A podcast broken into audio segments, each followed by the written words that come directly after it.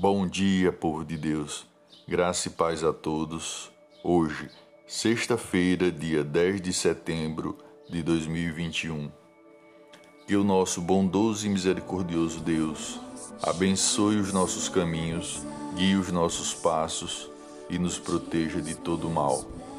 Vou deixar três versículos para a meditação de todos que se encontra no livro de Mateus, capítulo 11, versículos 28, 29 e 30, que diz: Vinde a mim todos os que estáis cansados e oprimidos, e eu vos aliviarei.